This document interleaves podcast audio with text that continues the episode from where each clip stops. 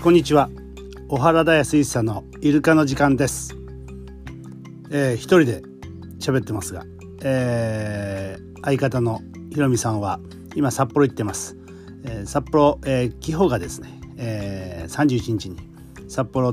へ行ってそこで4月から今日か4月だ。あ専門学校で、えー、福祉の勉強しようっつってで一人暮らしをしたいって言ってねえで、えー、ひろみさんは先乗りしましてですね。で片付け物をしたりそれからまあ古いマンションなんでね、えー、お風呂なんかもねちょっとリフォームということでその立ち会いとかね、うん、まあ先々気が回る人なんでいろいろやっております、えー、昨日は羽田まで気泡送ってきました、えー、仕事最後の仕事を終えてね。で、えー、9時のフライトということで、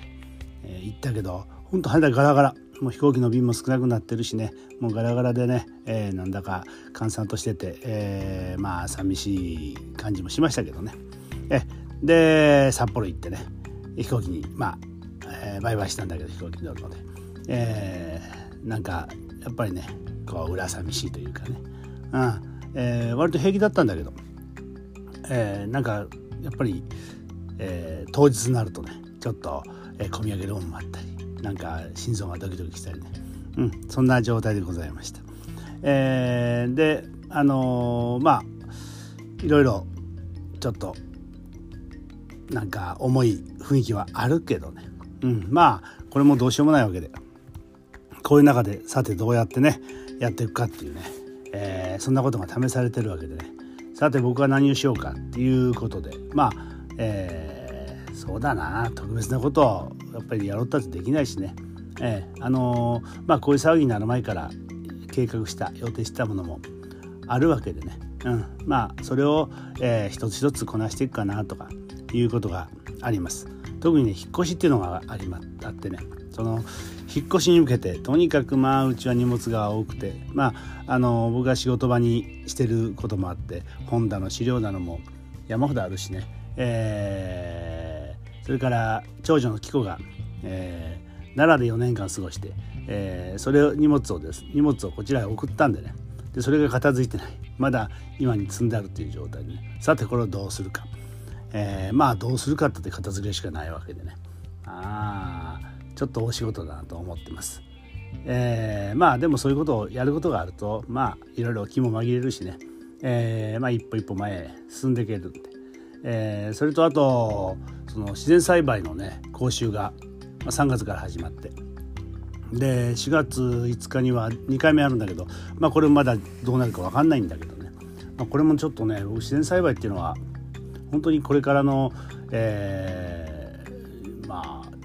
生き方とかね、えー、人間の生き方にとって大事だなと本当思うんですよね。えー、まあこの今回のこのコロナ騒ぎにしたってやっぱり自然との調和、まあ、人間ってのは自然の本当一部にに過ぎないんだけどだけどもまあいろいろ知恵がついてね。で自然をコントロールしようというねそんな傲慢な、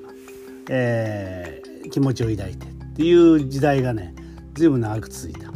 だからそのね歪みがこうやっていろんなことで現れてんじゃないかなっていうふうにな気もするんですよね。ただまあこうやって、えー、わーっと広がってる時っていうのは、えー、まあ仕方ないって見てるわけにいかないしやっぱりどっかでちょっと食い止めるっていうことも必要なんでね今本当まあ医療関係者とかね、えー、頑張ってくれてるんで本当にそれは本当感謝でございます。えー、まあこれからねあんまり増えないことを本当に祈るしかないんだけど、えー、まああの同時にねそのただ、えー、まあ、えー、コロナが収束してよかったよかったで済むん終わるんじゃなくってやっぱりそこから何か得るものがいっぱい必要なんじゃないかなというふうに思ってます。で僕は思うのはね今本当その大事なことはね僕はずいぶん前にイルカみたいにいてみようって本書いてでたくさんの人が読んでくださって本当嬉しかったんだけどね、ええあのー、まあまたちょっと読み直すと非常にあの、まあ自分のことだけどそのいいこと書いてある。うん、あの、あれはね割と本当、えー、あのあの時代にも必要だったしそそして、えー、本当この時代こそまた必要なんじゃないかなっていうふうな気がしてねでまあ新しいバージョンっていうかね自分なりにねまああれから20年ぐらい経ってるからそれなりに僕も、えー、体験を重ねたし知識も増えたし、えー、少しは成長してると思うんでね、えー、ちょっとそれを、えー、まあどんな形しようかなブログの形かなんか分かんないけどちょっととにかく4月というねまあ一つの節目の月になったんでね、えー、ちょっとまとめたいなというふうなそんな気がしてます。であのその中でねやっぱり本当に僕が非常に衝撃を受けたのは、まあ、これはそのちょっと、まあ、スピリチュアルな世界なんだけど、えー、イルカとチャネリングイルカの意識と交信しようというねそういうふうなことを、まあ、僕の、まあ、師である、えー、中川雅人先生っていう方がね、えー、ふっとこうひらめいたわけね。で、えー、その時に知り合ったフォレス・ドッブスさんっていうね、えー、博士、えー、薬学博士なんですけどね。で彼も、えー、イルカとひょんなことで出会ってそれからもうイルカに夢中になってでイルカと泳ぐとそのうつ病の方がね治ったりとかね自閉症の人が良くなったりとかいろんな現象が起こってくるのを目の当たりにしてで彼は、えー、イルカのヒーリングというものをねイルカの癒しというものを、えー、世界に広げるべく活動している方だったんだけどその方ととの縁があってね中川先生はこれは、えー、イルカでイルカと泳ぐと元気になるっていうのはこれはもうねイルカが気を発してるから、えー、イルカの気をもらうんだっていう風なねそんな風な、えー、言い方をされてましたけどでイルカに会いに行こうっていう話になったんですよ。それで、えー、オーストラリア行ったんですけどねでそれもただ会うだけじゃつまらないっていうかね、えー、もっとやっぱり自分中川先生らしいことをやりたいっていうことでねで当時、えー、ほんの短い期間だったけど中川先生もその、えー、ちょっと霊的な能力のある方女性が多いんだけど女性ばっかりなんだけどね、えー、使ってねその本当に難病で苦しんでる人たちが、えー、に気を送り送ってね。で、えー、彼はあの病気は本当に霊障なんだっていうことを言い方をしてたから、えー、今ねつまりこう取りつかれてるっていうわけでね。だからそのついてるものと話をして、えー、そして、えー、まあいろいろ気づいてもらってね、うん、そしてまあ光の世界を送ろうというそんな風なことをやってた時期があってね、えー、その時にそのチャネラーっていう能力が、えー、まあもともとあったというか気を受けてるうちにこう芽生えてくるっていうかね。そんな状況の人がいたんですよね。そういう人を、えー、連れてきましてね。オーストラリアへ。その動物先生の、えー、ツアーでしたけどね。でそこであのイルカとのコミュニケーションをしようということでねやってね。まあ正直僕はまあピンとこなかったですよね。そのチャネリングということもそうだしそれからイルカとこう意識交流話をしようっていうのもね、えー、ピンと本当に来なかったんだけど。だけどまああの中川先生は本当難病たくさん治したしね。僕もう本当に、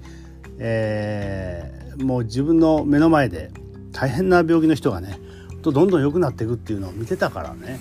えー、その気によってね。だからまあこの先生が言うことならあるかもしれないなっていうぐらいのことだったかな。それであの、えー、カメラを下げてねビデオを持ってたかな、うん、で出かけて行ったんです。一緒に出かけて行ったんですね。オーストラリアへ、えー、何年だったかな？1990年ぐらいかな、えー夏だったですね。こっちは夏。だから向こうは寒かった、えー、で、えー、1週間船に乗ってね。あの帆船に乗って。そこで、えー、まあイルカよりもクジラが毎日現れましたけどねそこはね。ハーベイ湾っていう湖湖じゃない、えー、湾海だったんですけどね。そこで1週間イルカがしょっちゅう現れて、えー、そして寝る時はもうイルカの例のあの何ですか？あの声ね。歌声。ああいうのを聞きながらね。で夜は空も綺麗だしね。星が綺麗だし。という環境の中でね、えー、でイルカたちとコミュニケーションを試みたわけ。であの2人のチャネラーが、えー、一緒に行って中川先生が気を送ると彼女たちは、えー、イルカと意識をこうチャンネルを合わすっていうのかな、えー、周波数を合わせて。でイルカたちが、えー、伝えたいメッセージを彼女たちが捉えてそれを教えてくれるというね、えー、そんなことをねやったんですよ。だから1990年だから10年20年30年前の話か、うん、まあその当時としては本当に画期的な試みだったと思います。まあその話もねちょっとこれ、えー、できたら話いきたいなと思ってます、えー、一人でなんか、えー、ちょっと調子がうまくね調子に乗れませんけどもね。まあ、えー、ちょっと聞いてくださればと思います。ありがとうございました。